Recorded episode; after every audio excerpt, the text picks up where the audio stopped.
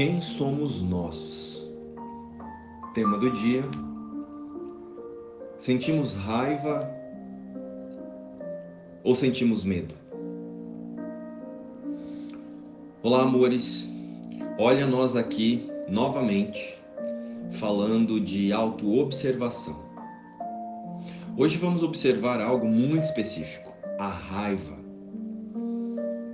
Você sabia que a raiva é medo? Sim, um dos aspectos da raiva é a percepção de que uma crença da nossa personalidade foi ameaçada. Com isso, sentimos medo. Calma, nós vamos explicar com mais detalhes. Veja bem, a raiva só pode ocorrer quando a personalidade entende um ataque. E por que a personalidade? Porque é a personalidade ou o autoconceito que imagina que a vida está no corpo e que algo que garante a vida no corpo está em situação de ameaça. Mas o espírito sabe que a vida está em Deus e que não pode ser ameaçada por nenhuma ideia do mundo. Mas a personalidade pensa o contrário. Portanto, ao menor sinal de exposição das ideias que nos fazem achar que a vida está no corpo e que a realidade é o mundo, o ego se vê ameaçado. Ele, o ego, nos faz achar que a vida está nos desejos, nas sensações e nos quereres deste corpo e nas diferenças entre eles. Com isso, imediatamente sentimos o medo da ameaça de termos as nossas crenças expostas, ou melhor, que o ego foi ameaçado. E com isso, sentimos raiva. Ou seja, tem uma crença de separação de Deus e do todo sendo preservada na mente do Filho de Deus, ali naquele momento de ira, de irritação, ou seja lá qual for o nome que damos ao medo de mudar de ideia ou reconhecer a verdade sobre nós. O Espírito. Ah, mas tem mais uma coisa que não podemos esquecer. Essa tal crença que estamos ali brigando para preservar é dela que parte a ideia responsável pela projeção de pensamentos derivados do medo e de ameaça. Pensamentos como incompetência, inferioridade, especialismo e etc. O ego, ao perceber que está sendo ameaçado, nos envia um comando sutil para nos dizer que estamos saindo do controle, que nossa integridade no mundo está sendo atacada. E de forma metafórica, seria mais ou menos assim: Viu? Fique atento. Tem alguém querendo mexer no nosso sistema de pensamento aqui. Portanto, como ele, o ego quer que pensemos que o nosso bem-estar vem dos outros, das circunstâncias e dos fatos, automaticamente nosso cérebro acostumado a reagir reorganiza a nossa fisiologia para o contra-ataque. Mas não vamos nos iludir. O que vemos nos fatos não são nem de perto a causa real da raiva. É muito mais profundo. Pois se formos investigar, vamos encontrar coisas como medo de rejeição, medo da falta, medo do não reconhecimento e falta de segurança. O que percebemos é uma das folhinhas de uma raiz muito profunda e forte. Louco isso, não é? E então, o conflito que estamos vivenciando ali naquele instante vem disso. Da crença que não queremos reconhecer e que existe na nossa mente. E assim decidimos conscientemente não olhar para o que estamos pensando usamos a sensação de contrariedade de contestação ou de provocação para proteger a nossa culpa inconsciente. Não é engraçado isso? Querer manter a causa do conflito na mente. A raiva não pode ocorrer a menos que acredites que foi atacado. Que teu ataque, por sua vez, é justificado e tu não és de forma alguma responsável por ele. Bem, vamos prestar bastante atenção agora. Mas entendam que estamos falando da raiva aqui, em última instância, na causa, na raiz, na mente. E não analisando os cenários, os fatos e as circunstâncias. Porque senão, a nossa mente já vai fazer uma viagem lá no passado e relembrar as mazelas do mundo para justificar a raiva.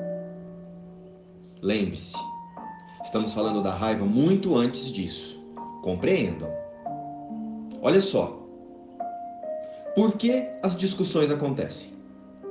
Porque as pessoas que pensam diferentes querem manter seu sistema de pensamentos, vontades e preferências. Todos nós já vamos para os diálogos prontos para defender apenas o que já pensamos não estamos genuinamente interessados em conhecer o pensamento do outro. Com isso, ligamos nossos filtros de isso eu aceito e aquilo eu rejeito e pronto. Tá feito o convite para o embate. Ali vai começar a treta. Sendo assim, um dos aspectos da raiva é a ameaça ao que queremos manter como verdade. A relação da raiva com o ataque é óbvia. Mas a relação da raiva com o medo nem sempre é tão evidente. O ego fez em nossa mente um sistema inteiro para fechar um circuito de auto-engano. E tudo que nós fazemos no medo é para retroalimentar o ciclo de pensamentos equivocados. Nós usamos a percepção para justificar nossos próprios medos e erros.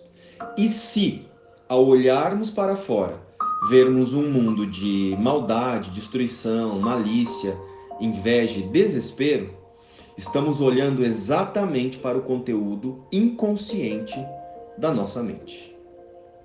E desta forma, ao olharmos para nossas relações, veremos o que pensamos e queremos proteger com isso? O que nós precisamos aprender é perdoar em nós mesmos os pensamentos de indivíduos e os especialismos que elaboramos para mantermos a ideia de separação no mundo. Quando olhamos para o outro, estamos olhando de um corpo que pensa ter necessidades individuais para um outro corpo e estamos julgando as necessidades de indivíduo do outro. Porém, através dos nossos filtros pessoais. O treino então é imediatamente reconhecer o espírito e compreender que em nossa frente está apenas um ser que, assim como nós, está momentaneamente querendo proteger ideias equivocadas, mas que cedo ou tarde irá reconhecer a nossa integridade com a fonte criadora. Seja você um convite para o amor e não para a raiva. A raiva é um sinônimo de punição e sempre tem uma vontade de ferir alguém e de se vingar de si mesmo. Eu só vejo a gentileza da criação. Eu de fato compreendi mal o mundo porque coloquei nele os meus pecados e os vi olhando de volta para mim. Como pareciam ameaçadores, e como me enganei ao pensar que o que temia estava no mundo e não apenas na minha mente. Hoje, vejo o mundo na gentileza celestial com que brilha a criação, e nele não há medo que nenhuma aparência dos meus pecados venha obscurecer a luz do céu que brilha no mundo, que lá se reflete.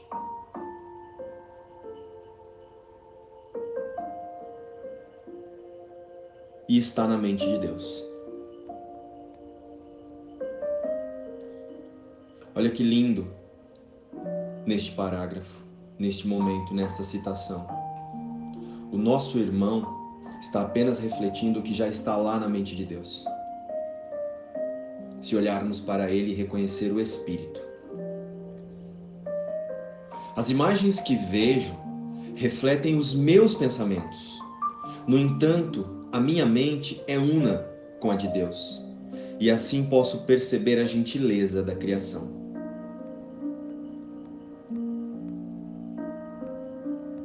Deus, em quietude, quero olhar para o mundo que reflete apenas os teus pensamentos, assim como os meus, e integridade com os seus. Que eu me lembre de que eles são os mesmos e verei a gentileza da criação. Compreendam então. E compreendamos então. A raiva vem do julgamento.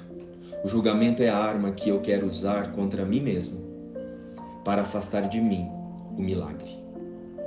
Luz e paz. Inspiração. Um curso em milagres.